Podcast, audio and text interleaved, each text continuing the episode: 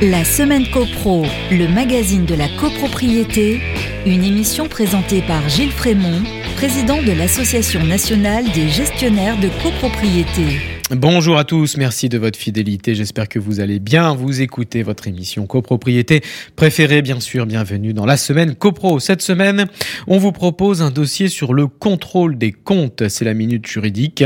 Mais tout de suite, on commence avec l'actu de la semaine. La semaine copro, l'actu de la semaine.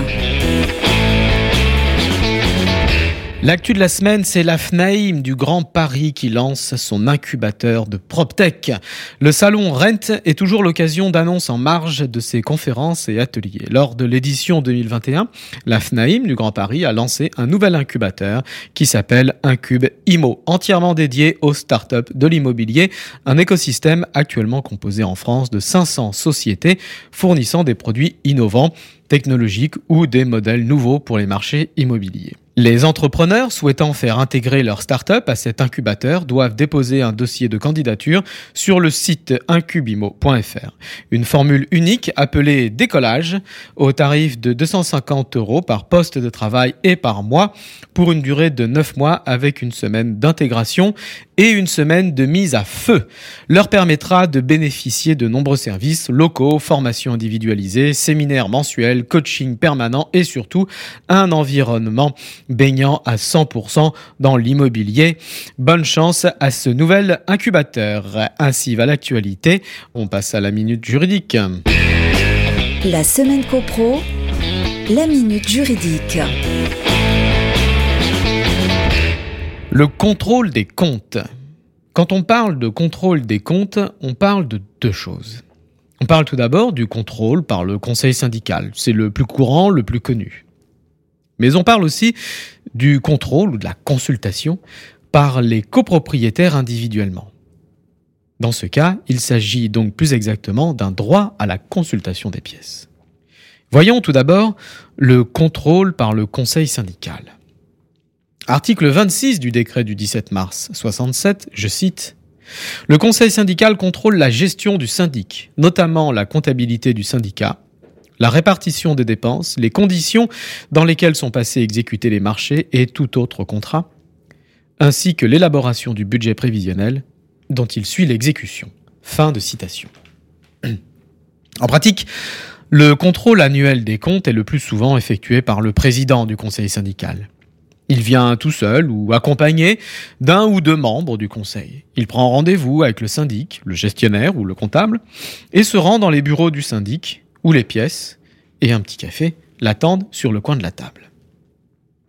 Dans les ensembles immobiliers de taille importante, le conseil syndical instaure fréquemment en son sein une commission finance. Ce n'est pas rare.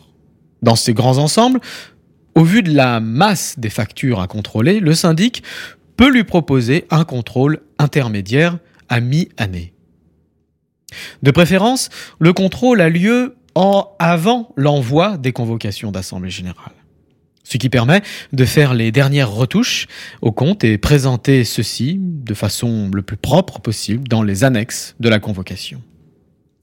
La numérisation des factures sur l'extranet, la GED, qui veut dire gestion électronique des documents, permet aujourd'hui au conseil syndical de contrôler les comptes à distance, en direct et en continu. C'est plus fluide, plus souple. Les déplacements dans les bureaux du syndic devraient dès lors se faire un peu plus rares. Reste qu'un contact physique doit demeurer pour entretenir de bonnes relations et une bonne compréhension. Voyons maintenant le contrôle par chaque copropriétaire, la consultation des pièces. Article 9-1 du décret du 17 mars 67.